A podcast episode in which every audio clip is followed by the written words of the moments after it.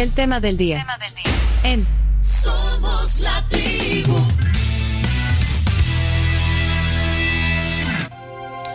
Hoy en el tema del día, eh, dos invitados que coinciden en el tema de la investigación del fenómeno ovni.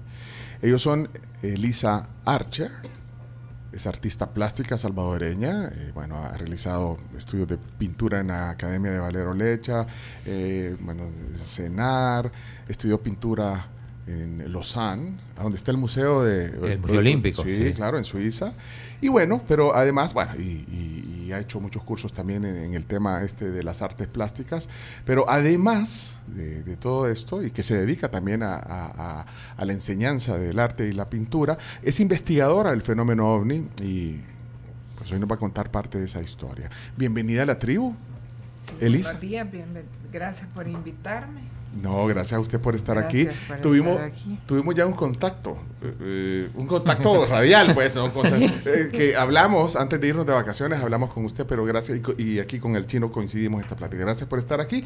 Y, también está con nosotros Omar Romero. Omar, bueno, ha estado ya aquí en la tribu, es comunicador, explorador de mundos y realidades interdimensionales creador de contenido para el crecimiento interior también, eh, y también, pues, obviamente interesado en este fenómeno OVNI. Eh, Omar, qué gusto tenerte hoy en presencial aquí en la tribu. Sí, sí, sí. Gracias también a ustedes por tomarnos en cuenta porque este tema ha venido creciendo. Hablamos hace tres años, creo que fue que tuvimos, una, tuvimos una plática. Una plática bastante larga, pero en realidad es una, una eh, un gusto pues que ahora podamos vernos y estemos aquí ampliando quizás más la información sobre esto. Sí, sí, ese va a ser el tema hoy. Y es que eh, a manera de introducción, este fenómeno ovni ha, sido documentado por la humanidad en diferentes momentos de la historia, incluso por eh, personajes históricos relevantes, digamos el caso de Cristóbal Colón, eh, pues en la, bitácora del primer viaje a América, el 11 de octubre de 1492, el, navegante relató que cuando estaba cerca del Triángulo de las Bermudas, el almirante de la Santa María divisó una luz intermitente que se desplazaba en el horizonte. Eso está documentado en, la historia. Eh, también los soldados de Alejandro Magno, eh, estamos aquí estamos hablando en el año 329 antes de, Cristo, dijeron ver eh, durante una batalla lo que llamaron escudos volantes incendiados, eh, que con bolas de fuego les ayudaron a derribar las murallas de la ciudad de Tiro, lo que entendieron como una ayuda divina. En la misma Biblia existen pasajes que bien pudieran tratarse de formas de explicar tecnología que de otra forma no podrían entenderse más que con la visión del mundo de su época, como el, arrebato del profeta Elías a bordo de, un carro de fuego. Mientras que en la historia más reciente, en 1947, en Roswell, Nuevo México, la Fuerza Aérea estadounidense eh, primero reconoció que, un platillo volador se había estrellado en la zona para después retractarse y atribuyó el hecho que era un accidente de un globo. Eso, eso ha sido muy, muy conocido porque es historia, historia más reciente.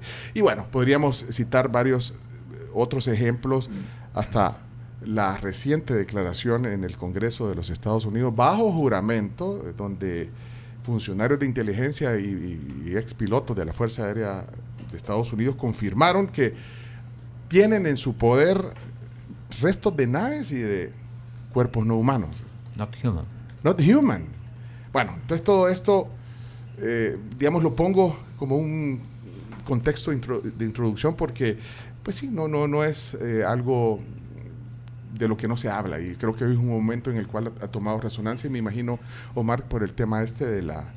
De, lo que dijeron ante el Congreso bajo juramento estos militares. Sí, no es la primera audiencia, porque hubo una audiencia anterior que fue organizada por también por la Casa Blanca, pero ahí invitaron a gente de la, del Pentágono, gente de la inteligencia de los Estados Unidos, que también no eran, digamos que no dieron eh, comentarios o información contundente, sino que se anduvieron un poco por las ramas diciendo de que había eh, información que ellos no podían dar.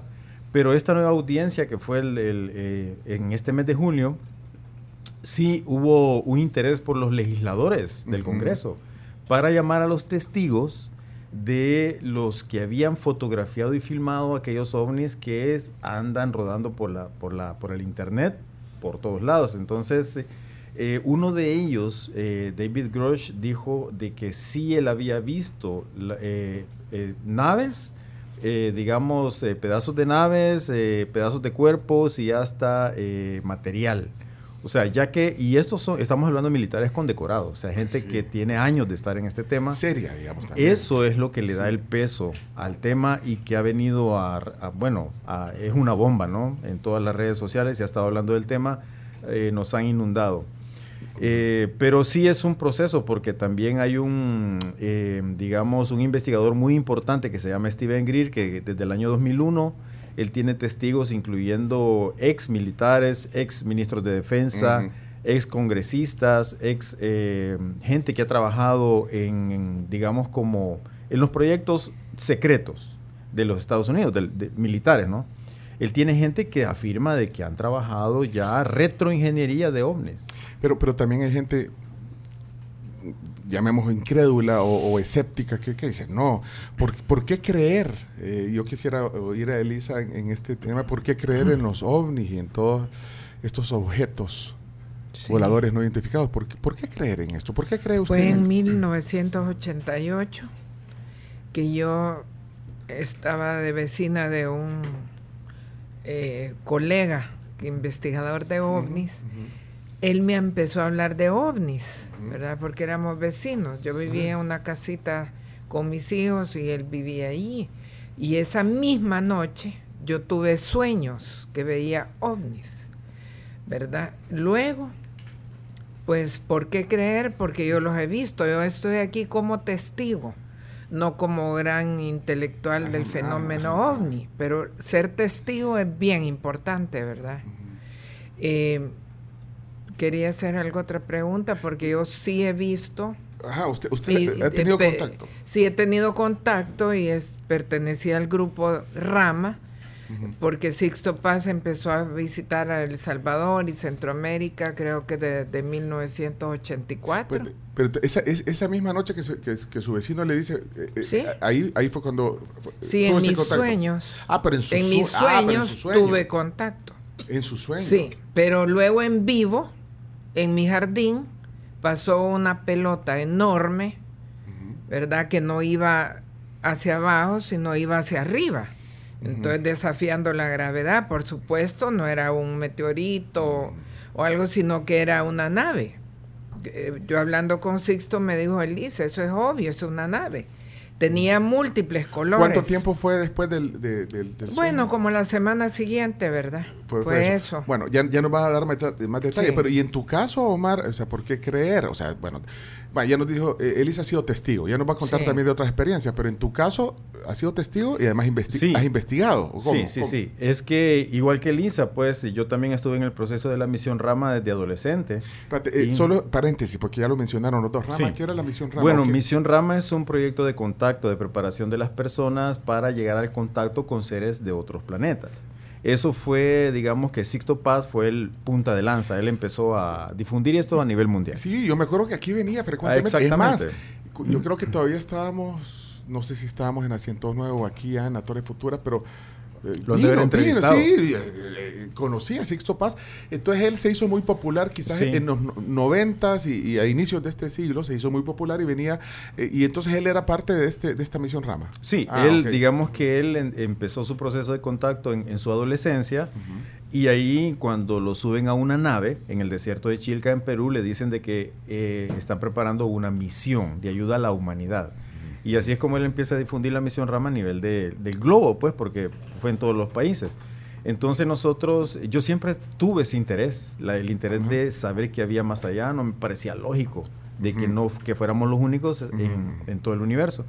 Entonces me empecé a documentar y después de entrar en la misión Rama empezamos a tener avistamientos. Ah, entonces, perdón, eh, Omar, entonces ingresaste a la misión Rama sí. para, ¿Te interesaba? Sí, sí, sí, para entender más del asunto. Pero hasta ahí no habías tenido, digamos, ninguna experiencia. No, no, no. Todo comenzó en la misión Rama cuando comenzamos a ir a campamentos, comenzamos a tener avistamientos y tuvimos una experiencia muy interesante que es la recepción de los cristales de cesio, que también creo que Elisa los recibió.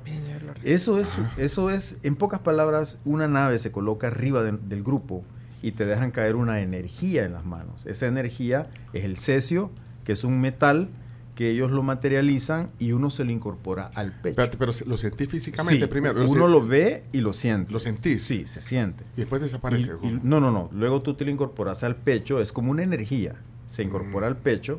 O sea, yo sé que suena un poco de locos, Sí. pero nosotros, No, no, pero, no, pero, nosotros lo, pensé. hemos, Me, me- me leíste el globito Sí. pero nosotros lo, lo hemos vivido y fueron miles de personas que han vivido esa experiencia. ¿Cómo era? Eh, eh, ¿Sixto Paz organizaba una, mis- No, una no, no, no. excursión o qué? No, eso éramos nos- ya nosotros porque Sixto vino, dio, digamos, las prácticas que se había que llevar adelante cada semana.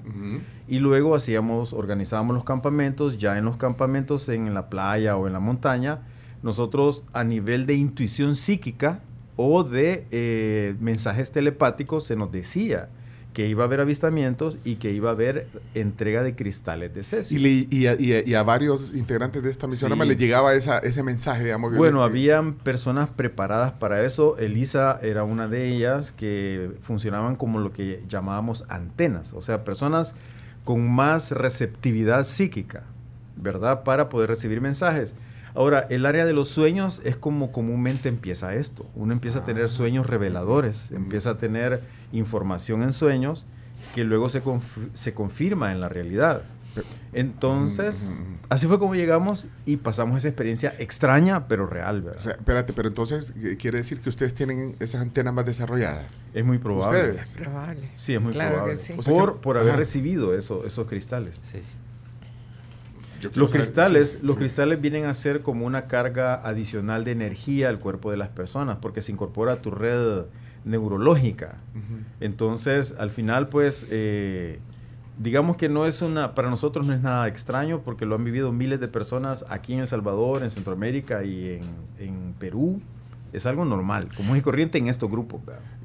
Usted fue también entonces, Elisa, a- Sí. a, a esa, a esos encuentros con Sixto Paz. Ahí fue donde usted se Mm. interesó más. En 1989, Sixto Paz convocó a una salida de campamento mundial en Chilca, Perú, ¿verdad? Claro que aterrizamos en Lima y lo- eh, luego nos fuimos para Chilca con la emoción de que iban todos los periodistas más importantes invitados a esta salida de campo.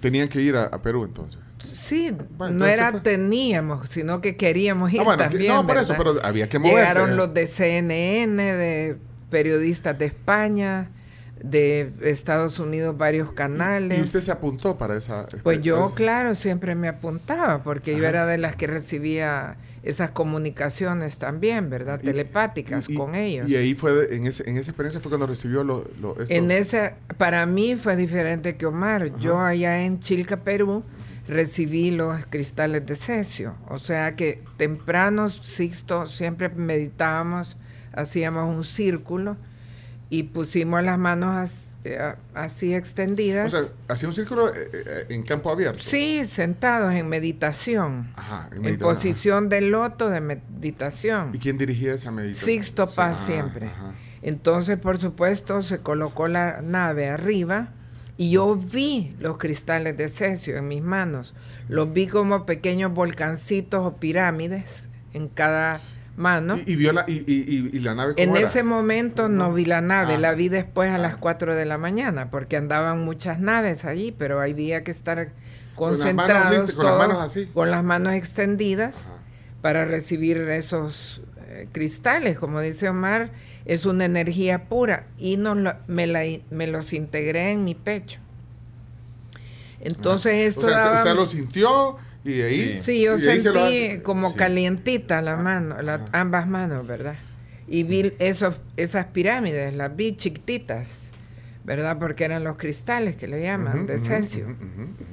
Esa fue una de las experiencias que fue en ese, con la participación de los periodistas a nivel mundial que había invitado Sixto. Pero esa noche los periodistas como que no se integraron, entonces nosotros hacíamos ayuno, meditación. O sea, y- no se preparaban tanto. No, no se Ah, preparaban. eso- Entonces ellos... ¿Andaban, andaban qué? Andaban fumando, andaban... Echándose su pues, drink. sí. Sí. Ah, y te tenés que preparar Sí, mentalmente. todo para- eso, como, como Elisa lo comenta, hay un proceso de preparación para ello porque tu cuerpo tiene que estar libre de, de toxinas. Y a veces hacemos ayuno de tres días. Pero Bueno, eso para, para recibir. sí. Ajá, Sí. no, no para, no que- para que- avistar, diga. Eh, siempre es parte del, del- del proceso, ¿no? Pero el tema es de que si uno incorpora esa energía con, con una, con un cuerpo to- intoxicado, el choque es muy fuerte. Entonces puede darte un problema, ¿no? Entonces por eso nos preparábamos, recibíamos la energía, que básicamente el cesio está en la tabla periódica de los Sí, elementos y es un metal. sí. Tiene número atómico, Sí. 55. Aquí estoy En- viendo el peso atómico. Exactamente. El símbolo es CS, porque bien me acuerdo. Yo me aprendí la, plan- la, la tabla periódica.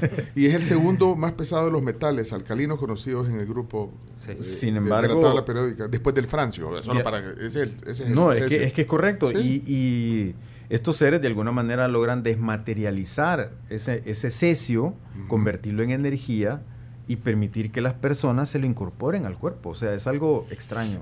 Mira, eh, ahora que estaba contando Elisa esto, yo, yo- mira, yo les, les digo que soy un poco escéptico en esto. Es bueno.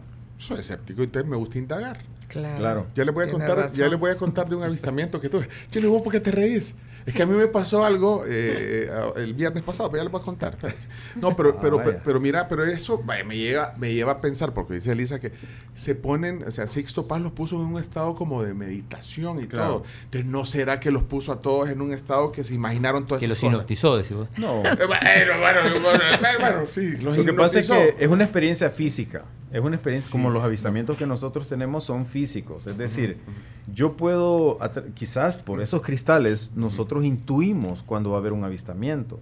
Salimos al patio de la casa, tomamos la foto y en las fotos aparecen las naves. Entonces, hay una evidencia, pues, ustedes pueden... Ah, bueno, pero usted, toma- usted tiene usted no, yo quiero, ver una, yo quiero ver una foto de Elisa con los cesios en la mano, vaya. Ay, Ah, Dios no, eso no es posible. eso no bueno. es posible. No, no es posible. Porque estamos, estábamos todos concentrados. Bueno, pero el, el de CNN ahí, la Carms, vea. Los de No, CNN bueno. ya se habían ido de regreso a Lima, Perú, huyendo. Vaya, pero espérate, Chino, el Chino dijo, vos dijiste una palabra que sí, pues no, y no puede ser también, porque bueno, para que los- Bueno, se, lo- se hipnotizaron. Bueno, Sixto no hipnotiza gente. Él no, no, No es, es prestidigitador ni, Sí, ni mago. bueno, bueno, ni bueno, es tampoco psicólogo, no tiene ese degree, como dicen los, los gringos. ¿verdad? Sí, no, pero yo te lo pregunto porque la gente, pues, sí, la, la gente cuestiona. Dice, ah, pero- Es correcto y Sí, está está bien, bien. está bien, está bien. Entonces, no. No. No hay, no hay No, nada No, nada que ver. ¿Sabes por qué? Porque nosotros aquí en Siguapilapa, en Sonsonate, no estaba Sixto Paz, sino que estábamos un grupo como de unas 30 personas y habían, eh, bueno, los que dirigían en ese momento, yo tenía como 20 años quizás de edad, los que dirigían eran los que recibían esas indicaciones telepáticas o sentían lo que tenían que hacer. Eso es algo que el ser humano no está acostumbrado, ¿verdad? A sentir, a intuir las cosas y actuar de acuerdo a sus intuiciones. Entonces, ahí vino la experiencia, fue física, lo sentimos, los incorporamos al pecho. Yo pasé una Eh, hora eh, después con el pecho que casi me quemaba. Por ¿Y lo esa fue tu primera experiencia de recibir los hechos? Sí. ¿O solo una, Fue una la vez? en única vez, ¿Solo una, una vez? vez, ¿Usted una también? vez en la Una vida. vez. En la Una vida. vez En la vida, Sí. sí. Es que, ajá, alguien está poniendo aquí que, que, eh, que es como una, que si no es una sugestión colectiva. No, porque digamos que hay personas que no los recibieron. Hay personas que no, no, se le vi, no se le veía en las manos esos cúpulos, esas cúpulas de energía, ¿no? Y, y, Elisa, decís que ese día a las 4 de la mañana, ahí sí viste. Sí, La ahí nave. tuve un avistamiento tremendo. Es que yo, cada vez que había un campamento, ya sea en El Salvador o en Perú, esa noche yo no dormía, ¿verdad? Porque armábamos las tiendas de campaña. Les digo, Chilca, el desierto no es como un desierto de arenilla como los árabes o no sé de dónde, sino que es como piedrecillas y tierra firme, ahí no llueve, ahí no se ven estrellas. Es un lugar muy particular, donde Sixto siempre hace las reuniones. Pues esa noche eh, yo no dormía, anduve caminando después de otras experiencias que tuve anteriormente, como a las 7 de la noche. Anduve caminando, caminando y como a las 4 de la mañana, eh, en ese desierto hay varias colinas. Se le llama desierto de Chilca, hay colinas. detrás de una colina vi que salían emanaciones de color o, o ¿cómo se diría? Como Flachazo. eh, ¿no? flashazos de De agua, color, ah, de rosado, colores. eh, muchos colores. Entonces yo estuve bien, eh, dije, voy a ir a investigar a ver qué pasa. ¿Y usted sola? Sí, yo ¿Y los sola. demás? O sea, no, ahí- los demás dormidos. Pero yo andaba sola caminando siempre. No me la quería perder, ¿verdad? Ajá. Cuando pasa algo tan contundente en mi vida, yo quiero estar ahí, no quiero estar dormida. Bueno, vi esos, esas vibraciones, colores que salían y caminé hacia allá.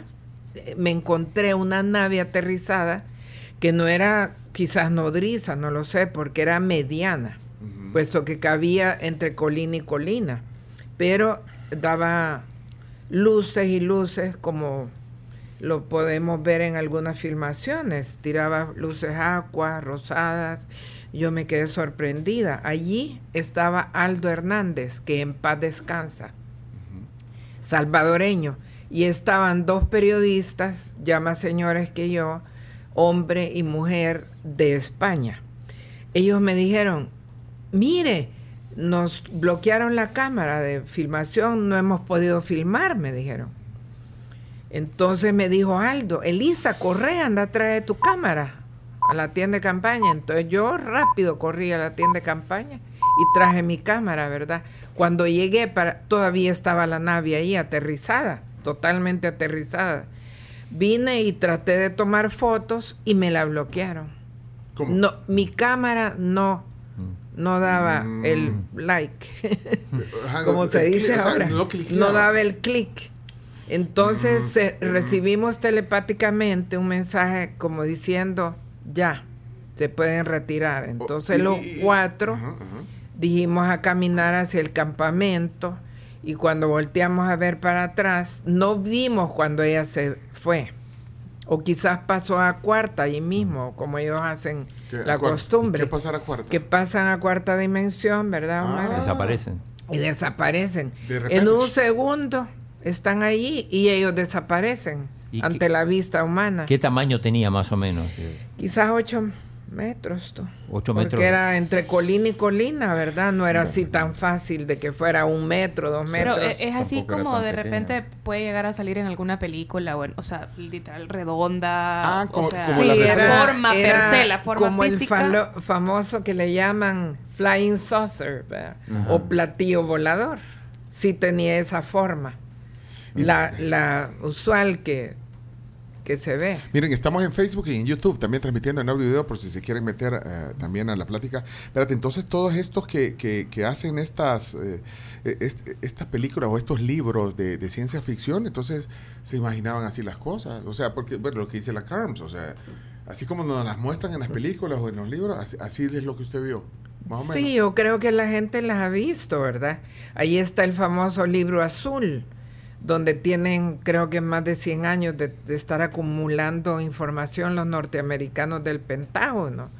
Eh, ahí hay fotos de avistamientos que ven los pilotos, o sea que la cosa no es de que solo Elisa Archer y Omar Romero los ha visto, hay miles de personas que las han visto. Ajá, pero mira, eso, eh, Omar, lo de la que, que no poder capturar imágenes, eso es frecuente. Es- es bien Eh, no, frecuente. ajá, porque es que lo que pasa es que eso, la gente, aquí leo. Pide ¿no? pruebas, sí. Ajá, la gente, ¿por Papeles. qué? Sí, ¿por qué no presentan pruebas de estas experiencias? Y- Mira. Y, y entonces, ¿qué? ¿Por qué, Mira. ¿por qué solo vemos a veces manchitas o alguien agarra un video? Hay, hay Explícame. razones para ello. Por ejemplo, eh, si la gente se mete en mi canal de YouTube, yo, ahí pueden ver ¿Cómo, bastante. cómo se llama tu canal? Omar Romero 33, testigo del contacto ET. Ok. Ahí yo he hecho varias investigaciones en San José La Majada y ahí he tomado videos de naves y eh, bueno, algunas son tubulares, algunas son eh, redondas, pero sí hay evidencia. El tema es de que estos seres no, digamos que ellos controlan la- el escenario. No es, que, no es que le vamos a decir nosotros, miren, posen ahí y esténse y vamos a poner la luz aquí, la luz allá Ah, pues sí. y les vamos a tomar la foto, ¿verdad? No es eso, sino que ellos deciden cuándo, con quién y cómo.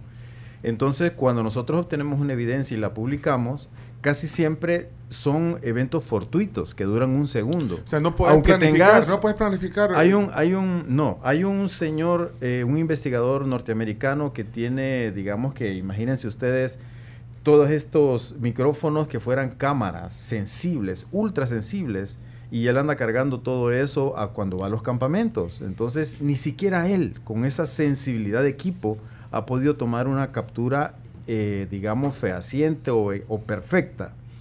Sin embargo, hoy hay dos contactados en el mundo que sí están teniendo eh, evidencias claras. Uno es un mexicano y el otro es un español, porque yo creo que el proceso del contacto empezó, así como lo comenta Elisa y lo comento yo, con experiencias personales, evidencias, eh, quizás no tan claras, pero ahora llegó el momento en el cual las evidencias se están masificando y son las más claras que ha habido en toda la historia. ¿Quiénes son esos? Eh, ¿El mexicano quién es? Uno se llama, el mexicano se llama Juanito Juan. Ah, no, no es Jaime Maussan. No, no, no. Él es, Jaime Maussan es solo, es recopila información y la presenta, pero Ah, Juanito eh, Juan es un contactado. Ah, o sea Y que el otro- Maussan no es contactado. No, él ha tenido experiencias, Ah, pero no es contactado. Y el otro se llama José María Gómez Montiel, que es un español que él dice ser un como allegado, o sea, él se nombra a sí mismo allegado de los extraterrestres.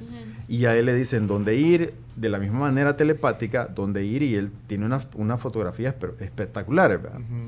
Bueno, pero lo que quiero yo decirles es de que son estos seres los que controlan el, el- el ambiente. Ellos controlan todo. Ah, sí. Lo que nosotros venimos a, a publicar son, eh, digamos, lo que hemos tomado en experiencias em, donde no sale muy clara la nave, pero sí ha habido una, un contacto, un acercamiento telepático intuitivo. Bueno, ok, miren, estamos aquí en el tema del día. eh, son dos investigadores eh, testigos del eh, fenómeno ovni eh, que están aquí, Omar y Elisa.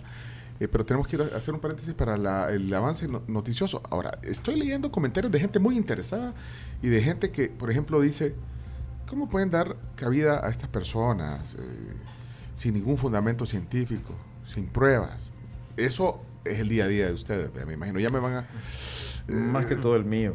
¡Ay, de verdad! Te Sí, cae. porque Sí, a Elisa no le ha caído mucho, pero a mí, a mí sí me han comentado un montón de cosas. Dice, pero que, a mí en bueno, realidad... aquí ya, me está- ya nos están diciendo ch- chino. Sí, pues, pero- es- yo, yo le echo pero, yo les digo, ¿ya viste chino? es que están en todo su derecho. Eh, el que no ha vivido una experiencia de este tipo no puede afirmar ni negar nada. O sea, la gente Ujú. tiene que vivir la experiencia y, digamos, eh, abrirse a la posibilidad de que eso es una realidad, que ahora hasta los gobiernos poderosos de este planeta están invirtiendo millones de dólares en dar una postura ante el fenómeno. Bueno, a punto de desayunar porque los invitamos a desayunar. Chino, les avisaste que tienen que- aquí hay nos sirven desayuno en esta planta. Qué bueno. Qué bueno, qué bueno. ¿De dónde viene hoy? De la, de la De sal y pimienta. Ay, sal y pimienta. Sal y pimienta. Bueno, pero miren, no, solo una cosa. Y, y- y- Pongámosle sal y pimienta. eh. Pero, ¿cuánto- ¿Cuántos avistamientos o contactos ha tenido eh, en, en- en total, digamos, en, todo este, en todos estos años, Elisa? Avistamientos, cantidades. O sea que mi casa queda en cumbre de Cuscatlán, Ujú. Que es bien alto. Entonces, cuando yo caminaba por ahí, veía las naves, algunas veces plateadas. En el mediodía, algunas veces las veía plateadas cuando las tenía bien cerca. Ajá. Arriba, ¿verdad? Ah, bueno, eso, eso. O sea, usted, y otras usted- veces en la noche, como una lucita que tintineaba ahí.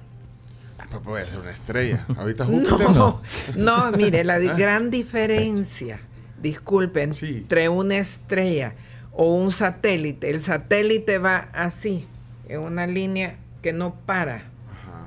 o eh, curva. Pero las naves aparecen una, aparece otra, y luego se desaparecen. Pero- y las puede ver uno más grandes, la luz, y luego, ¡pum!, pasa a cuarta dimensión, como, como había hablado antes. Bueno. Eso lo he visto yo continuamente, pero no todos los días. Bueno, pero entonces, una gran cantidad de, de- experiencias así, pero Sí. con algún ser not human, con un ser... Bueno, eh, en. Chilca, en 1989, eh, puedo hablar todo porque... Sí, sí, sí, sí. Eh, sí, también eh, está, antes, ese mismo día que se fueron las periodistas, eh, Sixto Paz nos convocó para la, hacer la misma meditación. Eso fue alrededor de las 5 o 6 de la tarde. Pero después de las 6, yo me quedé sentada ahí meditando. En ese, durante la meditación tuve una visualización de un ser en un, vestido en un buzo gris, con los ojos grandes, y de la cintura le salía una luz rosada. Sí. Como bellísima lo, que, la como luz. que tiene Iron Man. en No lo pecho. conozco. La verdad que veo poco cine de ese Ah, no, tipo porque francamente no me interesa. ¿Ah, sí? Porque creo que inventan y, desa- y los ponen muy mal. Los ponen de una manera negativa, que son asesinos, que son malvados. Invasores. Y para mí, Invasores. invasores. Y no- y no es así y la para onda. mí, No. que ellos están ayudando. Ellos no quieren la guerra nuclear, ¿verdad? Y por eso creo que hay una invasión de naves ahorita en el planeta. Pero ¿cuáles entonces creen que son las intenciones de, de estos seres? Es un plan. Es un Es plan. que, es, que Pero- es, es- es pero un, ¿cómo es- un plan? es un plan de despertar la conciencia de la humanidad porque se dice de que en los 60 hubo, en los 50 mejor dicho, hubo acercamientos con presidentes de, con gobiernos de este planeta por parte de seres de razas extraterrestres para ofrecerles eh, un plan de ayuda. Eh, hubo seres positivos que querían nada más que la humanidad fuera libre, que desarrollaran la energía libre, que se acabara la pobreza, que se acabara, la- bueno, todo lo que ustedes ya saben, todas las enfermedades. Eh, eso sucedió en la mm, presidencia del, del presidente Eisenhower. Entonces, eh, o sea, se pusieron en contacto con él. eso, con el gobierno. es- eso dicen los informantes de adentro de, De- los militares, ¿verdad? De ellos. Entonces, eh, no aceptaron y sin embargo se aliaron con otros seres que son más tecnológicos porque ellos siempre andaban buscando una superioridad en el planeta. Entonces, esa alianza sigue. Dicen que esa alianza fue por 60 años, lo cual sigue hasta ahorita. Y por eso Está es que- vigente esa alianza. Sí, y por eso es que vemos que la tecnología en 40 años ha sido increíble el desarrollo, ¿verdad? O sea, ¿querés decir, Omar, que eh, eh, le, le han trasladado Sí. conocimiento a la Sí, Exacto. a los pero, pero todo, todo tiene un costo, o sea, ¿a cambio de qué? Porque no van a venir solo a darte todo y vos no vas a dar ¿Y nada. cuál Son- es el costo? Son El mercaderes. costo es de que estos seres, según lo que dicen los informantes, eh, han tenido problemas de genética. Y habían razas que ya estaban aquí desde hace miles de años atrás. O sea, esto no es nada nuevo. Ustedes van, van a, las, a ver las, pi- las pinturas rupestres en Tassili, en Sudáfrica, y se ven seres macrocéfalos, seres de cuatro dedos y todo eso. O sea, sí, la- eh, hay, hay vestigios. Lo de las pirámides tiene que ver, porque las- lo de las pirámides. Sí, sí, también. Porque ahí se habla. Las ¿Cómo pirámides, hicieron eso? las pirámides están orientadas hacia la constelación de Orión y son de hace miles de miles de miles de años. Entonces no puede ser de que si no tenían tecnología, ¿cómo las orientaron correctamente a la constelación de Orión? Es, es ilógico.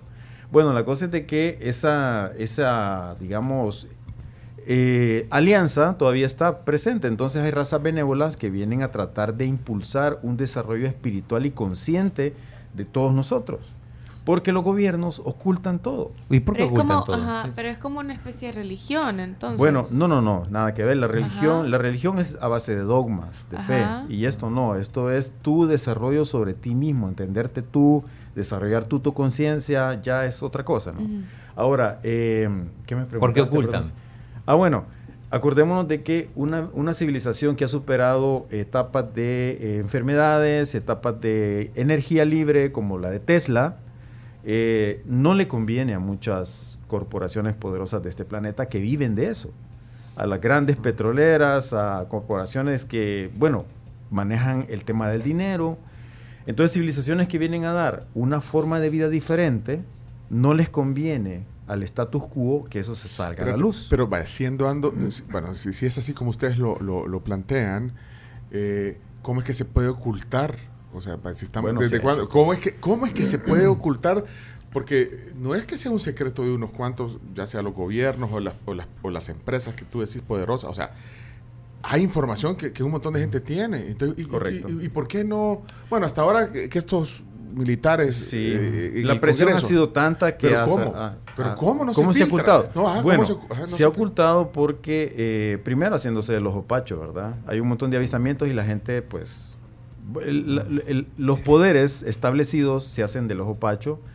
Otro, hay un protocolo de noticias, porque si ustedes ven las noticias, normalmente estamos hablando de accidentes, estamos hablando de cosas locales, estamos hablando de la guerra de Ucrania, estamos hablando de la economía, de los tifones, pero nunca se habla del, del- del contacto, nunca se habla de los avistamientos de ovnis, de los miles de avistamientos de ovnis que hay a diario. Sí, pero, pero no, pero lo que yo no me explico cómo se puede, tapar tanto esto y sobre todo en un mundo tan comunicado. Bueno, ahora. pues. Ahora, Ahora. que el auge del internet viene a sacar a la luz todo eso, porque cualquiera con un celular puede grabar algo y ponerlo en la plataforma y todo el mundo pues es viral. Bueno, Entonces ahora, ahora es por eso es que hay una masificación del fenómeno.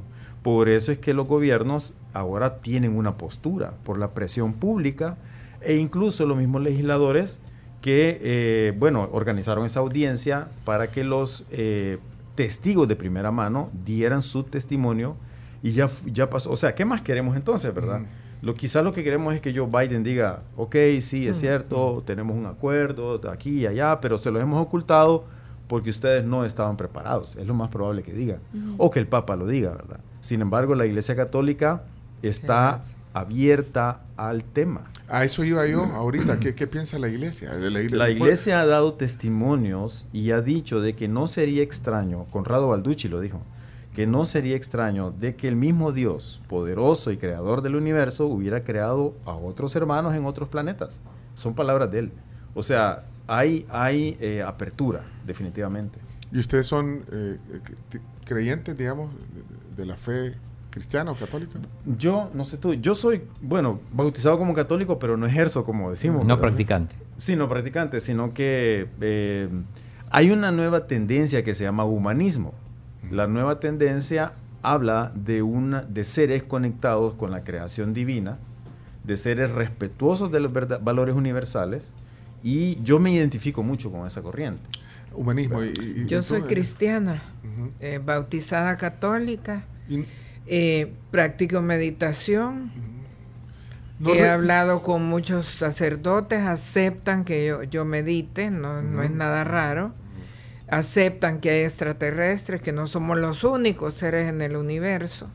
Entonces, ante eso estoy tranquila con eso, ¿verdad? O sea, no Con- riñe entonces con la espiritualidad o la fe. No, para nada. Es que la religión viene a ser como una, un escalón en la evolución del ser humano, pues, o sea, es algo necesario, es algo que tú te conectas con esa información, pero también hay, hay un momento en el cual las personas no encuentran todas las respuestas Mm. y buscan otras cosas. Eh, Me llamó la atención lo que decís, esa teoría de, de- de- de que los avances tecnológicos tienen que ver con todo esto.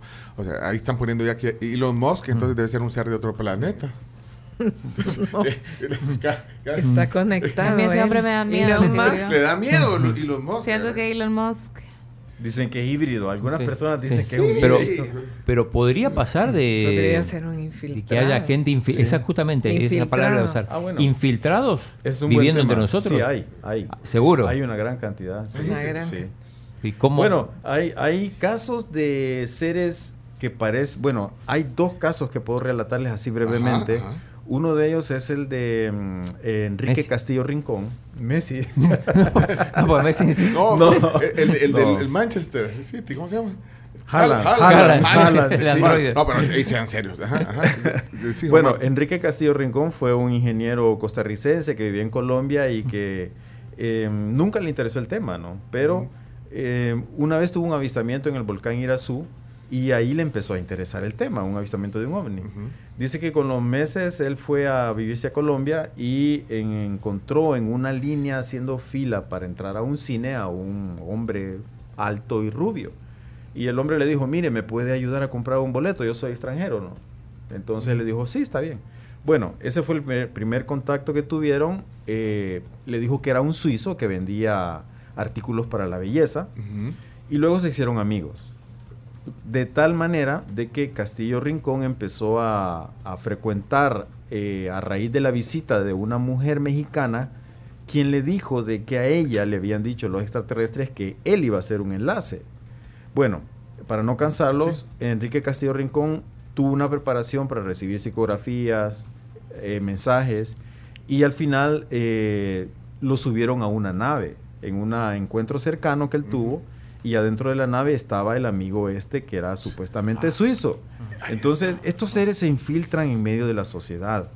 Eh, a un amigo costarricense le, pasó lo mismo, donde dice de que en sueños le empe- empezó, empezó a ver una escena donde él se subía a un bus y ahí encontraba a otro ser alto, eh, europeo, y cuando eso sucedió en la realidad, porque en el sueño se lo habían revelado como un antici- anticipando el evento, sucedió en la realidad, Y ahí en el bus encontró a otro hombre alto, pelo largo, con una camisa que decía no estamos solos. Y le dijo, mira, yo soy la persona con la que y tú tenías que contactar. Entonces, estos seres están infiltrados en la sociedad porque también están haciendo cambios de adentro de la sociedad para afuera. ¿no? Como dice Andrés, hay caballos de Troya en el planeta. No. No, porque son buenos, vean. Eh, Para mí, bueno, hay. Lo que pasa es que, también, es que es un tema bien, bien complejo Bien porque complejo. existen los hombres de negro que no son tan buenos. ¿verdad? Los Men in Black. Sí, y que dicen que también son infiltrados. Saben que vamos a ir a un corte. ¿ok? Es que, no- o sea, ni hemos desayunado por estar aquí eh, atentos a esta plática. Eh, aquí ya voy a leer comentarios también de la, de la audiencia. Eh, hacemos la pausa para desayunar, Ok. jóvenes, eh, de sal y pimienta. Excelente. A esta hora Gracias, desayunamos aquí en gracias. esta tribu, en esta tribu galáctica. Elisa Archer está con nosotros y Omar Romero, ambos interesados, testigos, investigadores del tema ovni. ¿Ufólogo se puede? Mm, testigos. Yo, yo preferiría testigos. testigos. sí. Testigos, me Es que, es que el Testigos. ufólogo se conoce como alguien de escritorio y nosotros vamos al campo, campo. a vivir las Ah, experiencias. Como los diputados. sí, no, hay diputados de escritorio y hay diputados de campo. Vamos a la pausa, ya regresamos. Si tienen algún comentario, una pregunta corta, eh, ahí en el WhatsApp, 7986-1635. Eh, Tenemos menú de sal y sí, pimienta. ¿qué se, qué se les antoja? A ver, Tenemos Elisa, huevos florentinos, pancakes, el dúo americano que también trae pancakes, sus huevitos estrellados, tocino y miel de maple o también de abeja. Los huevos sal y pimienta que son estrellados, montados sobre un pancito y con salsita. Y salmón, importante, omelette de jamón y queso. ¿Cuál se les ¿Qué se les antoja? Hay Sí. uno de cada uno. Yo no como Cualquiera gluten. sin tocino. Ah, no, ¿cómo? No, no como tocino, harina de trigo, ¿verdad? Oh. Entonces, ¿cuál me recomienda? El omelette. El omelette. El omelette. El omelette montado en qué? No, el No, es un omelette de jamón y quesito. ¿Con jamón y queso? Ajá. Va, el omelette ¿Y el salmón quisiera yo también. Pero esos traen pan. Ese trae pan. pan. Y el Ajá. pan tiene- Pero que me dé solo el salmón, Ah, sí, porque solo el salmón. no me voy a llenar solo con dos huevitos Ah, montados en nada, Salvo- sino que ay, aquí, a gusto. sí. Para que me lo preparen para Ya una que buena para el antigluten. diente. No, ya vi, también quiero. Gluten free soy yo. Y, y- y- y de verdad los desayunos que llevan salmón en sal y pimienta son espectaculares. Si pueden ir a, sal y pimienta. A mí el Sí. que traiga frijoles y huevos está bien. Ahí está. Ya habló Omar del salmón. Y el Yo salmón. Va. Salmón con el huevo. con- bueno, ahí Bien. viene entonces de sal y pimienta. Vamos a la pausa, ya lo vamos Gracias. a mostrar aquí. Tenemos que irnos corriendo a la pausa. Ya Sí, vámonos. Recuerden que contigo, si ustedes son clientes, tienen meses de cortesía en Disney Plus, en Amazon Prime Video y también en HBO Max para que puedan disfrutar de las series y películas de las que todos están hablando. Activalos con mi Tigo app o también en tigo.com.cl y puedes ver toda la información que necesites al respecto. Y también el Centro de Formación Continua de la UCA cuenta con formación especializada en las áreas de ciencias económicas, ciencias sociales y también ciencias de datos. Si quieres más información, al correo electrónico centro.formacioncontinua.uca.edu.sb. Bueno, 934, disfrutando ya nosotros los desayunos de sal y pimienta que tienen diferentes platillos inspirados en diferentes ciudades. Ustedes pueden visitarlos en Boulevard del Hipódromo 572 en la colonia San Benito. Pueden incluso también encontrarlos en pedidos ya. Descargan la app y pueden pedirlos para que coman riquísimo como nosotros lo hemos hecho esta mañana de miércoles. Bueno, miren, eh, estamos aquí conversando un poco sobre eh, el fenómeno ovni. Eh, estoy leyendo muchos comentarios, pero estoy oyendo, eh, eh, viendo, bueno, ya nos dimos cuenta de eso, pero que se nos cayeron la- las transmisiones de, de YouTube y de Facebook. Poder chino. sobrenatural. O sea, así como cuando Elisa quiere tomar la foto. Que No se sale. puede. Ah, ¿qué pasó ahí? Quizás hicieron algo los hermanos. No. Los extraterrestres. No, se cayó. Ya ve, no, ya. Se, se- se- Para que na- se no, cayó la señal. eh, Yo les voy a decir una cosa, que ahorita ha cambiado todo entre ellos, Sí. entre los de arriba, porque nos están dejando tomar fotos. Yo en Hablo del hombre al lado. En Estamos- antiguo, está- está- ay, ni me- el hombre al lado. perdón. Vaya, vamos a entrar a ese Pero- tema. Bueno, ya estamos de regreso, sí, pero, pero Elisa. fíjate que yo tomé fotos hace poco en Antiguo Cuscatlán y tomé fotos de tres ovnis, pero Ah, sí. chiquitos. Y las ven, tiene, ¿verdad? pero, sí, pero sí. Pero en la esquina donde está el sastre, Espérame, vamos a para ver aquí. hacerle publicidad al sastre de Antiguo. El ah, en la esquina del sastre. Sí, ahí tomé, tomé varias fotos y ahí salieron tres naves. Bueno, eh, Rico el desayuno. Se están dejando tomar fotos. pero eso no eh, ¿Qué pasa con el, el micrófono, Elisa? Bueno, ya estamos de regreso y, y- y creamos una nueva transmisión de YouTube y Facebook. eh, Y Facebook, ¿verdad, Chomi? Sí, sí, sí, sí. Ah, vaya. Ya Dale, se lo llevaron. Termina de desayunar tranquilo. Eh, eh, Omar, sí, estamos. ¿Esto está bien ahí o no? Ahí está bien, ahí está bien. Bueno, miren, estamos de regreso. eh, espero que estemos bien en YouTube y Facebook ya. Gracias a nuestros patrocinadores. también. Gracias a nuestros patrocinadores. Recuerden que ASA, eh, si ustedes tienen un percance con su vehículo y necesitan auxilio, pues ASA tiene las 24 horas del día su asistencia vial. Ellos lo van a auxiliar cuando ustedes lo necesitan. ASA es el león a su lado. Pueden buscarlos en sus redes sociales como ASA El Salvador y pueden también contratar sus servicios de seguros. Bueno, miren, eh, hoy estamos conversando eh, en el tema del día del fenómeno ovni. eh, Ay, O- Omar Romero, que es investigador del fenómeno. eh, Elisa, que es testigo. eh, bueno, ambos testigos de, de este fenómeno nos están contando un poco de su experiencia. Aquí estaba preguntando la Ale, eh, en el- en- aquí en el, en el WhatsApp, a Elisa si, si en su arte, porque es pintora, ya lo decíamos al principio, es pintora, es artista plástica, si no se ha inspirado en sus pinturas en este tema, eh, en algunas de, las de los sueños Sí. y las cosas que usted... Fíjese que la primera vez que vi esa pelota enorme en el jardín de mi casa, yo había tenido un receso en la pintura, ahorita no recuerdo por qué, creo que porque tuve mis hijos, esto y el otro. Pero yo vivía en Colombia y me había trasladado para El Salvador. Mis hijos nacieron en Colombia, varón y hembra tengo. Eh, cuando vi esa pelota gigantesca, inmediatamente al día siguiente empecé a pintar ese tema. Compré yeso pastel, compré papel y em- sobre papel empecé a pintar y a vender, porque los enseñaba alguna amiga, inmediatamente lo compraba, porque me quedaban bellísimos, ¿verdad? Y, pinté también seres extraterrestres a mi manera, pero todos los he vendido. Pero eso fue en 1989, pongámoslo así. Mi, pros- mi proceso en mi pintura ha sido largo, ¿verdad? Pero entonces lo, ha- lo ha Pero plasmado. sí ha lo he plasmado, sí. sí. claro que sí. Tanto que ahora estaba pensando volver a empezar a, a plasmar ciertas escenas. El hombre al lado. A- a- así, así, Así la conocimos. Así contactamos a, a Elisa. Por sí, el- por el hombre al lado. Eh, hablamos de eso, salió en Telemundo. En Telemundo salió. eh, sí, ¿Cómo se llama el programa ahí? El Rojo Vivo. Rojo Vivo. Sí. Ahí salió el tema, ahí saliste, eh, salía también Omar en el reportaje de- del, del hombre pájaro, o el hombre alado, el hombre, hombre polilla. El hombre polilla. Hay un, hay una, hay un antecedente un poco oscuro sobre ese tema porque el hombre polilla está bastante documentado en los Estados Unidos y en México y casi siempre es una, una presencia que se asocia con accidentes o fenómenos un poco fuertes. Pues sí, mira. ¿Fuerte bueno, en qué sentido? O sea, cuando Bueno, en los Estados Unidos es el más, el más que se ha documentado. Incluso hubo una película con Richard Gere que se llamó The Mothman Prophecies, las profecías del Mothman.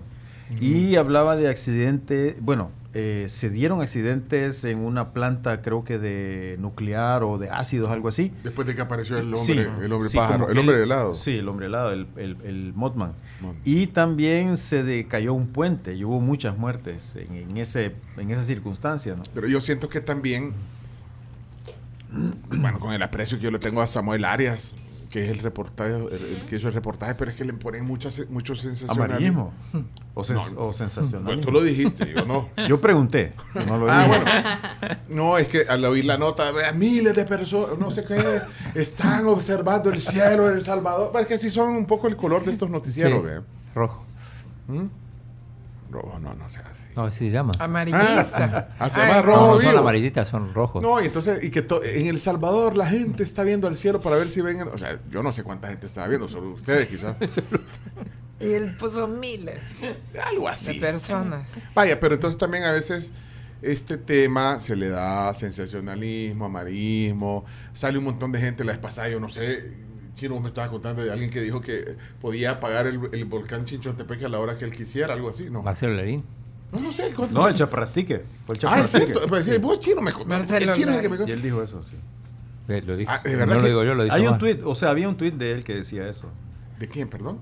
De que él había, había apagado el volcán Chaparrasí. Marcelo que, Larín, que es un, que evitó una erupción. es un colega, Ah. no, no es colega tuyo, no, No, lo no, no, No. no, para nada. No, espérame, no, pero ¿y qué dijo? ¿Que él había apagado el volcán o cómo? O sea, el tuit decía eh, que, ¿cómo decía? Decía que él había, por él no había hecho erupción el volcán Chaparrasí, Vaya. que él lo había apagado. Algo así. Gracias a él.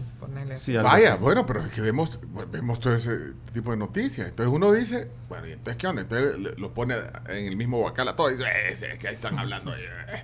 Solo Sí, para... eso, es- eso es lo malo porque uno tendría que ser más objetivo y a, a, digamos que acercarse a evidencias cuando uno trata el tema, un tema como el ufológico. Acá como dice, acá lo encontré, dice, voy a pacificar la actividad volcánica del Chaparrastique para que no pase a más. Ah, ese- Ah, ese ah, lo puso. 18 de Ah. noviembre de 2022, Ah, ok. Marcelo Larín. Así. Que el conocimiento, en realidad la cuenta se llama El conocimiento prohibido Marcelo. Y es Marcelo Larín 1 la cuenta. Pero, pero, ay, pero, espérame, pero entonces vamos a, a- a- a- a lo que estoy... Esas cosas no ayudan.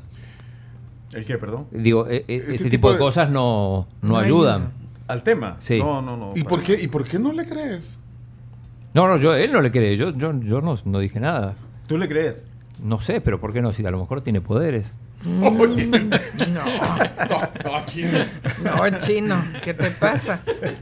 No, va, y es difícil porque... Ustedes mire, creen un montón de cosas y no, no pueden dejar que yo crea No, que... a mí- que- a mí- Nosotros lo hemos que- vivido ajá. un montón de cosas que es diferente. No, y también otra de las cosas que, bueno, yo no, no sé, no conozco nada de ese señor Larín, pero cuando ustedes hablaban de telepatía, que, se, que habían personas contactadas Exacto. en este Ajá. planeta y hablaban de telepatía, o sea, ¿cómo? ¿Por sueños? ¿O- Es que- o cómo es que- funciona esa o dinámica? sea que ahí oye que hay algo Vaya. de ficción en Ahí eso. nos vamos, no, no, no, ahí nos no, vamos a, lo- más a la de ciencia. ficción quisiera saber cómo es, porque... Vámonos a la ciencia, porque la- está comprobado que es un fenómeno verídico, la telepatía, y es la transmisión de pensamientos, porque el ser humano es una antena. Si corre en nosotros electricidad y corre magnetismo, entonces emitimos vibraciones y emitimos ondas. Yo creo que muchos hemos tenido la, esa experiencia de que anticipamos cuando alguien nos va a llamar o anticipamos un fenómeno, digamos un accidente. Eh, los gemelos suelen tener ese tipo de conexión energética. O sea, la telepatía, incluso eh, los gobiernos, tanto el ruso como el de los Estados Unidos, han invertido miles de millones de dólares en investigar el tema y han comprobado, incluso con astronautas que han andado detrás de la luna, emitiendo aquí una persona psíquica con esas capacidades desarrolladas, emite eh, información y los astronautas la recibieron y ace- ace- acertaron en un 70%. O sea, la telepatía es un fenómeno que está comprobado. Pero digamos que eh, el problema es que encasillar todo dentro del charla- de la charlatanería, ese es el problema. Pero eso solamente es falta de información. Porque a nosotros también ahí nos está cayendo un poco y ahí está viendo ahí algunos Pero comentarios. entonces, por eso, nos está pero- cayendo un poco a nosotros, perdón, creo Sí. que nos está cayendo que "Ey, miren, ¿y por qué ponen esos temas? tanto que nos caen por los políticos. Pero- Ajá, por invita- invitamos Pero- políticos nos cae, invitamos. Pero mi punto ahorita, deporte. cuando, cuando usted, Omar, menciona lo de la char- charlatanería, lo que pasa es que no, ¿dónde podemos entonces encontrar información verídica? O sea, porque, ¿cómo vos- Obviamente son seres de ¿Pero otro qué? planeta. Ah, sobre el tema ovni. No, o sea, basado ¿Cómo en- podemos basado en la comparar? O sea, ¿cómo podemos llegar a saber nosotros? Bueno, no, si esto es charlatanería, esto sí es algo un poco más serio, si es un trabajo de investigación. O sea, ¿cómo podemos llegar a tener esa, esa, ese discernimiento? Porque no hemos visto nada, pues. Sí, Ajá. es que todo se remite a la experiencia personal, porque puede haber miles de textos, miles de libros, miles de testigos, pero si ustedes no han tenido la experiencia personal, la vivencia personal, siempre va a haber una duda. Y yo creo que la duda es normal y es también sana, porque uno no puede ser como muy a todo decirle sí, ¿verdad? Sí, sino que uno tiene que investigar y tiene que convencerse. Si uno son- no se convence teniendo un avistamiento, e incluso si ustedes ven en la noche una luz que cruza el cielo, tienen que primero ver si es la está. Estación Espacial Internacional, si- Exactamente. Si, es el Starlink, si es un satélite. O sea, Ahí- tiene, ahí- tiene, que haber, ah, tiene que haber una deducción del fenómeno. Bu- Tratar de buscar una, o sea, una- una, una base- explicación, una Vaya, porque hay cosas que pues no le encontré explicación científica, pero tenés que buscarla. Vaya, ahí voy a contar lo Conta que me tu pasó. caso, conta tu caso. Cuenta tu caso. Le voy a contar. Estábamos, eh, habíamos por lo menos unas nueve personas eh, en, la piscina el viernes. ¿Habían vacaciones. tomado o no habían tomado? Bueno. Para comenzar, el investigador tiene que hacer esa pregunta. Eh, ¿Estaba Sixto Paz o no estaba Sixto Paz? No, mentira. No. ¿En cuánto reduce la, la credibilidad de si haya tomado o no? ¿Y, espérame. y habían consumido otra sustancia? No, no, no, no, no, no, estamos, no, no, eran Tranquilo. 7 de la noche, el cielo el bonito cielo. del viernes, despejado, las estrellas. Entonces de repente alguien, de hecho estábamos hablando, ¿sabe que estábamos hablando de, de la luna? Estábamos hablando de eh, incluso las teorías de conspiración, si la luna, eh, si llegó el hombre a la luna y si la luna es artificial y todas esas cosas, que se habla también de esas cosas. Interesante, sí. Bueno, de- entonces de repente alguien de- de- del grupo, estaba mi, estaba mi familia y todo, voltea a ver y dice, miren, eh, miren en el Entonces iba una luz. ¿Qué será esa luz? ¿Qué será? I- iba una luz, eh, una luz blanca, eh, blanca que, que no tenía... Fija, era fija. No, se iba fija. como moviendo. eh, yo dije, No, la, la intensidad era fija. La intensidad de la luz. si no pispileaba, digamos. No pispileaba. No, no pispileaba. Y entonces, eh, de repente, dije, ah, es un avión. Dije, no, no, porque no tenía. Normalmente los aviones tienen Sí. la, Rojita. luces de las luces, navegación. de, nave- las luces de Sí. navegación. Y ahí estábamos en la Costa del Sol, que cerca, porque ahí pasan muchos aviones porque está cerca del aeropuerto. ¿eh? De ahí. Entonces, pero entonces de repente viéndolo, no, pero no, y, y en eso estábamos todos. O sea, Todos. O sea, varios ojos viendo eso y de repente, ¡pum! Desapareció. Ahí está. ¿Pasó a qué? No, espéreme. al- No, pasó a la cuarta dimensión. No, espéreme, espéreme. Te dije- Metió cuarto. Hay que reírnos también. Espérame, espérame, espérame. Y, y- y entonces desapareció de repente. Y, y entonces dije, ah, bueno, se metió en una nube. O sea, eh, eh, eh, a veces es bien difícil ver si hay nubes ahí. O sea, cuando está el cielo, no, no, no, no, no sé. No, va. se metió en una nube. Y entonces ya va a salir. y no salió nunca. No salió. Eh, eh, mi hijo se metió al Se flight. le ha haber quemado el foco, dijeron. Sí, no, mi, mi hijo se metió al flight radar en ese momento. al- al- al- al- y no había ningún, solo un avión que venía todavía por, Guatemala que venía para, para San Salvador. ¿verdad? No había ni un avión en el, en el espacio aéreo en esa hora. Pero entonces yo me voy a, a- tratar de buscar una explicación. ¿va? Entonces no era la nube porque ya no volvió a salir. No llevaba luces rojas. Entonces todos ahí, eh, de la gran plática. te- ya sabía que íbamos a tener esta plática. Y dije, no, hombre, estábamos... Lo voy a contar, pues, pero, pero, pero entonces no, no encontré una explicación. Sí, Aunque no hay. a- anteayer alguien me dio una explicación que hacer, pero usted me, me levantaba la mano, Para, Elisa. Sí. para mí, no lo voy a ver científicamente, bla, bla, bla, ¿verdad? Lo- creo que era una nave que lo visitaba. No, porque como es... Bueno, pasan todo el tiempo, ¿no es foto, cierto, Pencho. Omar? Que están pasando No, no en hay el foto, cielo. no, no hay foto, No porque, na- porque estábamos No. dentro de la piscina. ¿viste? ¿Cómo iban a tener No, la- no teníamos celular no teníamos, y no, foto? a veces lo puedes tener ahí eh, a, a la orilla, pero Para mí que era una nave con su luz blanca, porque a veces solo es una pelota de luz blanca, eso lo vemos.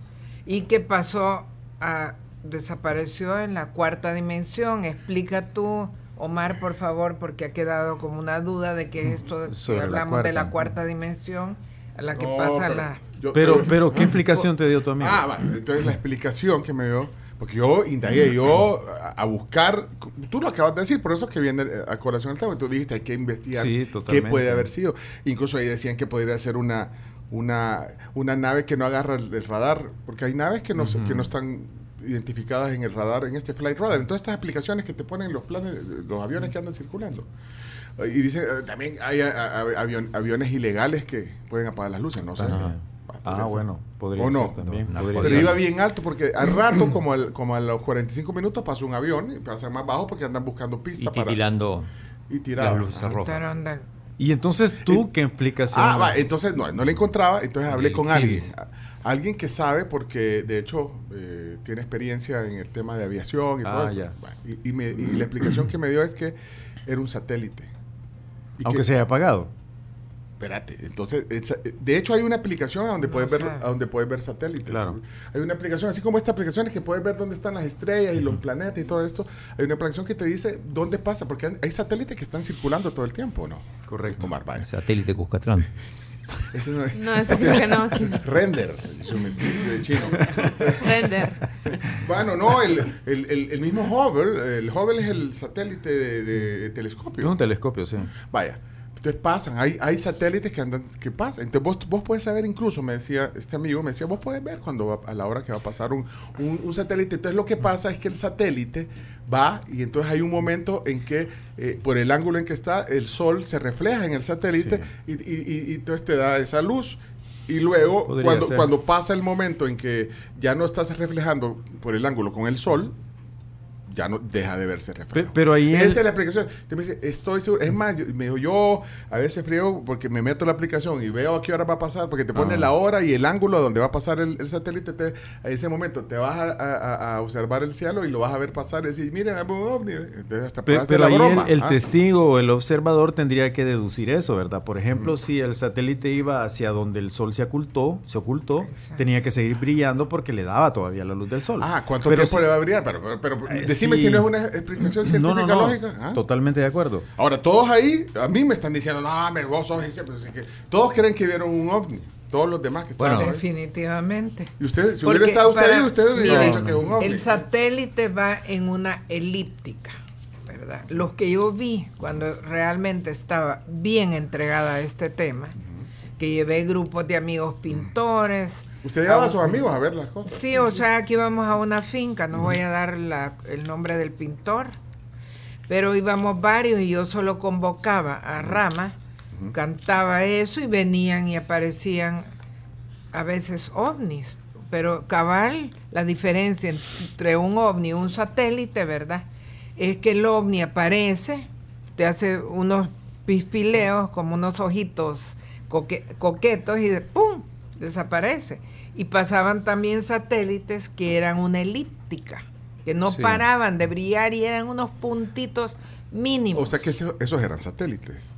Los Ese- que hacen esa elíptica, Es me que- había es dicho que- todo, como yo Un siempre le satélite- consultaba a Sixto lo que Un podía. satélite ¿verdad? nunca te va, un satélite no va a incrementar su luminosidad.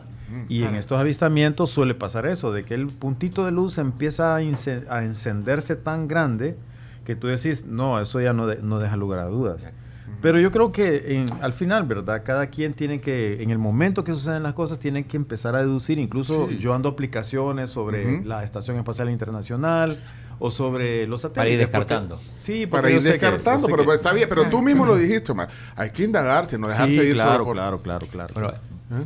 varios, varios oyentes nos, nos mandan que han tenido experiencias o fotos. Por ejemplo, Ah, Jonathan sí. Román nos manda esta, unas fotos aquí de un objeto blanco. ¿Eh? Ahí está. Mira, ¿y por Eso, eso, eso tiene la forma, tiene el color de una nube, pero tiene la forma de algo metálico, ¿no? Ujú, sí. Ah, bueno, aquí está otro testimonio. Carmen dice, eh, ¿saben que hace unos meses estaba tendiendo ropa casi al mediodía cuando el sol está bien arriba? Y se veían luces tipo estrellas que, que- que pasaban eh, en dirección al sol, pero eran muchas luces. Y dije, serán mis ojos. Tomé un video en dirección al sol y efectivamente se veían esas luces pasar. Y hasta la fecha no sé qué era. Dice Carmen. Y- Y, o sea, pues tiene el video. ¿Y por qué no recopilas vos? Sí, que me lo mande, que me lo mande. Centeno Ah, también. Omar Romero 33, testigo del contacto ET. ¿Qué, Facebook. ¿Qué, dice Cristi? Que no Gildi Ah, Gildi, Centeno Gildi. que vive en San Francisco dice excelente tema yo sí tuve casualmente una vivencia personal en Querétaro México ajá. y explica dice que fue muy bonita y dice es increíble que haya gente que aún no crea y se moleste con estos temas con toda la información que hay disponible por otra bueno. parte otros dicen con toda la, la tecnología que hay como que no no hay nada que sea determinante Aquí nos está mandando otra foto. Eh, la de Jonathan es la que viste vos. Sí. Sí. Ah, la de que es un... Y aquí hay unos... Es que, es que fíjense que casi siempre la gente evalúa desde el punto de vista del observador y no desde el punto de vista del fenómeno.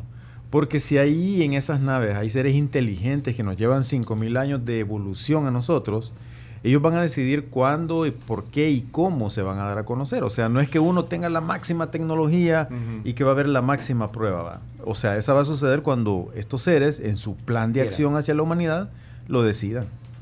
Quiero ir a la gente porque se nos va a acabar el tiempo. Quiero ir a los Ah. Steve, Steve, vamos a ver Steve. No lo sé, Rick, parece falso. Yo no creo en esos relatos de ovnis ni de avistamientos para mí, que son misma tecnología de los humanos, pero como así como las tecnologías de las computadoras, algunas están más avanzadas que otras. Imagínate con los teléfonos, smartphones, jamás te hubieras imaginado que iban a tener algo así en tus manos allá por los años 2000 o los años 90. O sea, eh, viene siendo eso, pues. Vaya, eh, eh, ahí hay un poco, bueno, bastante no. escepticismo, ¿no? The- Next. No, Ah, Next, no quiere oír. No, yo, yo los pongo aquí como viene. Vamos a ver este que dice. Next. 16, del 10 al 16, porque la lucha no es contra carne y sangre, sino contra huestes, enemigos que pululan Cierto. por los aires. Sayonara. Bueno, pues, está, no- Next. Next. No, pero, next. pero bueno. ¿Ah? ¿Pero qué? ¿Ibas a decir algo? No, sí, es que ese versículo de la Biblia es muy cierto, pero se refiere a un, a un reino espiritual que está gobernando este mundo, lo cual es evidente a diario, porque estamos enfocados en cosas muy materiales y egoístas que en cosas más del espíritu, ¿verdad? Pero bueno, ese es otro Mira, tema. pero vos, eh, vos aquí en tu perfil dice comunicador espiritual. Sí. Así, eh, ¿Qué significa eso? Significa de que mm, yo hablo con las personas acerca de estos temas e interpreto algunos estados de la mente y del espíritu, porque soy terapeuta. Ajá. Ajá. Entonces, a eso me refiero. Eh, quiero ver qué más. Bueno, aquí hay varios mensajes. Quiero estar- ayúdame ahí, porque el WhatsApp. Eh, un montón- Gerson Polanco, pone Guillermo Cárcamo. ¿Pero qué dicen los textos? Ah, no, no, Los estos son audios. Eh, Son, ah, Yo no creo, no creo en No nada creo. de eso. Creo. Hasta no ver, no creer. Y aunque viera, hoy creo que más de la mitad de las cosas que vemos no son ciertas. Eh, ¿Qué interés puede tener si es que existieran. Seres de otro lugar en, en un planeta como el nuestro, que ya prácticamente está en el final de sus días? No, no sé qué provecho, qué beneficio pudieran venir a, a recoger de acá. Y creo que estas personas pues eh, exageran, ¿verdad? Exageran, Exageran. algunas cosas de las que dicen y pues es algo psicológico, ¿verdad? Eso, eso, eso él observa desde su punto de vista también egocéntrico, porque dice de que qué interés tendrían estos seres en venir. O sea, no hay ningún interés más que la ayuda a un hermano menor a despertarlo y a decirle, hey, miren, ustedes están haciendo mal las cosas en ese planeta Exacto. y se van a autodestruir, porque ese es el peligro. Y si nosotros como humanidad nos destruimos, los afectamos a ellos. Y, y lo que tú decías también, eh, que esa es una suposición tuya de que no- han venido a compartir tecnología eh, con algunas. Mira, es Eso- una... Eso, no sé, ¿en qué la basás así? en las investigaciones que se han hecho y los testimonios que han dado los de los informantes de adentro del Pentágono. Aquí hay otro comentario. Yo quisiera preguntar, no sé si es mito o qué, de que todos los contactos se dan en la noche, digamos, a través de sueños o cuando ya estás en un estado en el que, bueno, que se supone que te dormiste, ¿verdad? Es un sueño repetitivo eh, de un contacto. ¿Será realmente un sueño o será realmente un contacto? Bueno, y Elisa habló bastante de sueños, pero Mira, ese tema, contestándole a la amiga, este, el, pro- el, el asunto es que cuando uno entra en un estado alfa, que es el estado de vigilia previa al sueño, uno se vuelve más sensible. Eso es ciencia, no me estoy inventando ni, ni exagerando nada. Entonces, el estado alfa es el estado de la vigilia y ahí uno puede percibir eh, un montón de cosas.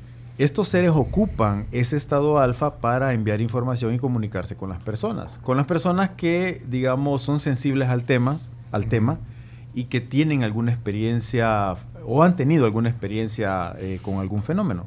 mira, y si, sos, y si sos escéptico es menos probabilidad de que... Eh, sí, es menos probabilidad porque tu mente está cerrada, está cerrada. Entonces, si tu mente está cerrada, obviamente no, no vas a percibir esa situación. Pone el de Javier Mayorga, que es el hermano de, de Milena. Ah, espérate, espérate, espérate, es que aquí... Saludos a todos. Este es Rodrigo. Y a los que están en otros lugares también planetarios. La verdad que es de ser un poco de mente abierta. Es difícil pensar y creer que entre tantas galaxias que hay en el universo, seamos el único planeta con vida. Claro. Entonces, en ese sentido, sí hay que tener un poquito de criterio, informarse y también ser, como les digo, mente abierta para ver la inmensidad del universo. Saludos, feliz día. Gracias. Eh, bueno, miren, eso es lo que también nosotros tratamos de, de- de hacer aquí. O sea, nosotros estamos, los hemos invitado, ustedes han tenido la buena onda de venir. eh, bueno, los conocemos, bueno, contigo hemos platicado antes, sé que le, le ponen interés a esto. Bueno, Elisa re- recién ahora la conozco, pero, eh, pero yo digo que hay que escuchar. Sí. Ya, si ustedes quieren tomar esto, algo de esto, y si no, Mira, pues también, o sea, tienen lo- derecho, ya lo dijiste vos. Lo que o sea, pasa también, Pencho, es que ni, ni Elisa ni yo vivimos de esto. Nosotros somos investigadores ¿qué? Por interés, ¿verdad? Por interés. Por, por- De por- hobby. por interés y por, Por com- y hobby. por Por interés hobby. y por Interés. compromiso. Es que el hobby es como Compromiso. No, es la eh, palabra. es, por interés y por compromiso de dar a conocer nuestras experiencias. Entonces, no sacamos ni un 5, solo hasta hoy nos dieron un rico desayuno. Ah, bueno. Pero hasta ahí, ¿verdad? Lo único que Hasta sacaron de eso. Unas botellitas de agua muy ricas. Ah, bueno, Sí, ven, sí, pues el sí. café también. Hay dulces, de- ahí también. Pero hay, hay un montón de, de- Va, ¿Quién me dijiste, Javier? Mayorga. ¿Quién es Javier El Mayorga? hermano de Ah, Milena, el la hermano. embajadora. ¿Y, y qué? ¿Qué, qué dirá? Bueno, hola Javier. Hola a todos, buenos días. Que vio Pencho creo que era la estación espacial, pudo haber sido. Puede Los ovnis no creo que nos quieran contactar porque les vamos a mandar un misil y los vamos a destruir. Bueno, ya ha pasado. de ver muy prehistóricos. Ya ha pasado. ¿Ya ha pasado qué? Eso de que han querido atacar naves. En la, en la guerra de Vietnam, en la guerra de Vietnam se dio, hay, hay casos documentadísimos que quisieron atacar ovnis. Los atacaron, no solo Les quisieron. dispararon, ¿verdad? Les dispararon y cayeron. Es que yo lo que he descubierto últimamente es que ellos están totalmente, por lo que he leído en YouTube de Jaime Maussan y otros investigadores, que ellos son súper sensibles a lo nuclear y a las microondas que hay en Nuevo México, que son unos grandes platos que tiran vibraciones negativas y nucleares. Y entonces ellos Sí. creo que se están dando cuenta de que aquí hay un gran peligro porque está esa guerra tremenda en el que- medio, ¿verdad?, de Ucrania y Rusia. Hay mucha Y hay ignorancia en el y- ser humano. Y, que es- viene la guerra nuclear y para ellos les va a afectar, fíjate. Sí, así es. Porque se achicharran. Leí en otro, vi en otro YouTube. Ahora, si la gente no cree, yo aquí tomé una foto, pero se ven bien chiquitos de día Del- en Antiguo Cuscatlán, pero no Sí. estoy para mostrarlas. No, y, lo- y lo ¿cómo que no? pasa es que lo que pasa es que es ¿Por qué no tu, la muestra? es tu Es mi evidencia, y si evidencia. se la Y mostras usted a lo- alguien, sí, siempre va a haber pero alguien ponga, que diga ahí la que tiene en la pantalla. ¿Verdad? Es que Sí, aquí- yo tengo la aquí, En esta pantalla. cámara, póngala. En esta, Lo que pasa es que se ve bien pequeñita y habían eh, dos chiquitas más arriba. Va, aquí, póngalo, ahí está. Ese- Ahora, yo, yo les ah, digo, ese, y tiene un, ese tiene ¿Se un, puede ver? Sí, se puede ver, ahí está. eh, Ahí pero, está. pero se ve como un. Yo creo que le había caído una basurita a Se su, ve a su como una tortuguita. Sombrero. Y se ve, aquí tengo con tres más, con dos más. al- Ese es Ahí el- le está mostrando para bueno, que están en aquí YouTube. ahí se ve más lejos, ve. Ahí se ve. eh, El puntito, bueno. puntito. Vaya, pero es bien difícil. eh, Ahora ahora, que usted, yo- usted yo- lo vio, usted lo vio distinto. yo lo tomé, pero había sol, entonces yo no estoy aquí para convencer a nadie, ¿verdad? Yo tengo mi propia vida, quiero estar espiritualmente solvente, tranquila, en paz, dormir tranquila. Y todo lo que está ocurriendo a mi alrededor, como dice Omar, las noticias que se, se chocó un camión, que un taxi, que no sé qué, eso es lo que la otra gente común y corriente pasa todo el día oyendo. Pero uno trata de ir más profundamente, ¿verdad? Ah, Hay un tema sobre eso, de que cuando hay algo que se llama campo morfogenético, y eso lo crean las personas cuando todos están enfocados en una sola cosa. Por ejemplo, si, si nosotros estamos enfocados, lo- hab- retomando lo que dice Elisa, si estamos enfocados en los accidentes de tránsito, lo más probable es que sigan sucediendo, porque todo el mundo está concentrado en eso, entonces crea una onda, eh, una, una, un así se llama, campo morfogenético, es una formación psíquica que la gente crea. Bueno, últimos mensajes. Este. Hace muchos años, unos 40, 50 años quizá, se dio un fenómeno en la noche. En fracción de segundos se iluminó la noche, iluminada, como que eran las 4 de la tarde, pero nadie dio alguna explicación hasta la fecha. ¿Habrán leído ustedes algo de este fenómeno que se dio en el país? Mira, ahora que lo decís, eh, David, eh, José Luis nos pone un, un- un mensaje que dice lo mismo. Yo recuerdo que entre los años 75 y 78 hubo un fenómeno por la noche donde vivimos de repente, eh, se puso claro todo el cielo. No, yo sí. no me acuerdo de eso. No, ni yo. Entre Pero ellos sí, ellos ¿Se son acuerda? testigos de Sí, eso, ¿verdad? sí, ahí sí no. Entonces hay que ¿Usted respetar. sí se acuerda de eso? No, yo no. Ah. Pero si ellos son testigos Hay y dos hay testigos dos de- testigos, es de respetar su lo que vieron. Lo, pues. lo que sí recuerdo yo es un objeto que pasó encima de San Salvador hacia el lago de Ilopango, un día domingo como a las 6 de la tarde. Y fue en el 77 por Pero, ahí. pero ¿y eso qué pasó? ¿No fue un meteorito? ¿En los Podría haber 70? sido. Sí, podría creo haber que- yo sido. creo- yo no sé. Aunque hay testigos que dicen que entró al lago. No, pero lo del, lo del- ese suceso de los 70, no sé. Bueno, es- Sí, no. Aquí hay el último porque ya tenemos que irnos, ya tenemos que irnos, vamos a ver. Buen día tribu, ¿cómo estamos? Un gusto escucharlos. Carlos. Está bonito el tema, eh, me gusta bastante, yo soy aficionado al, al- al mismo. No soy fiel creyente, no descarto nada. Desafortunadamente para mí actual, en la actualidad estamos en una era demasiado digital y yo hay videos que yo ya dudo. O sea, Mm. tengo ya que vivirlo. Correcto.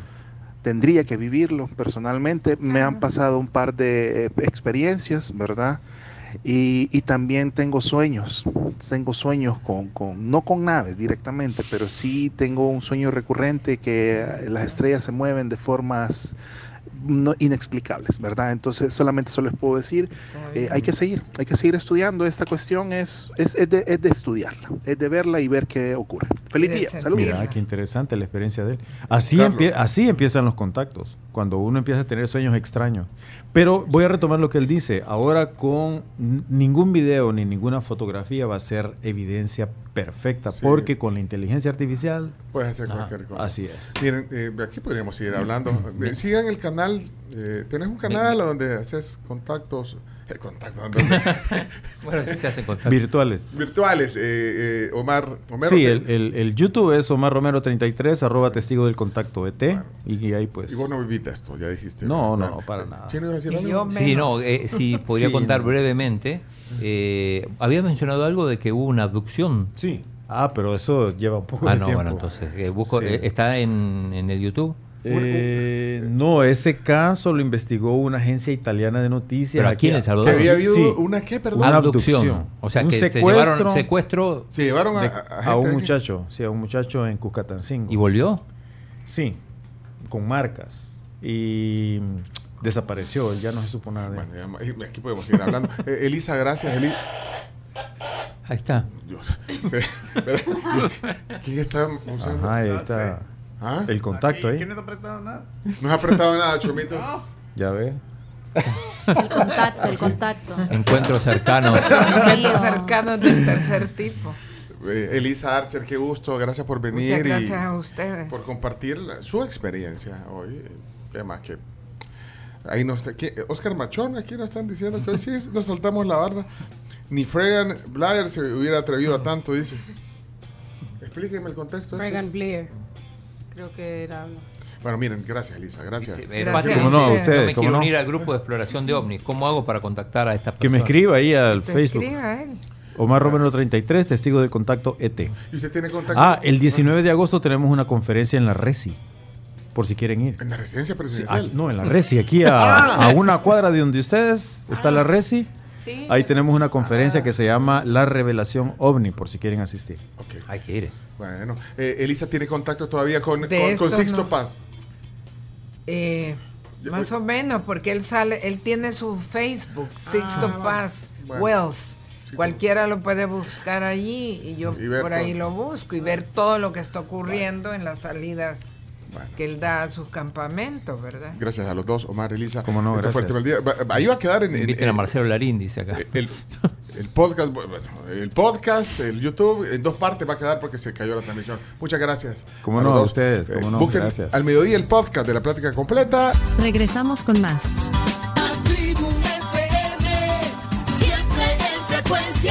Aquí en Sonora 104.5 FM.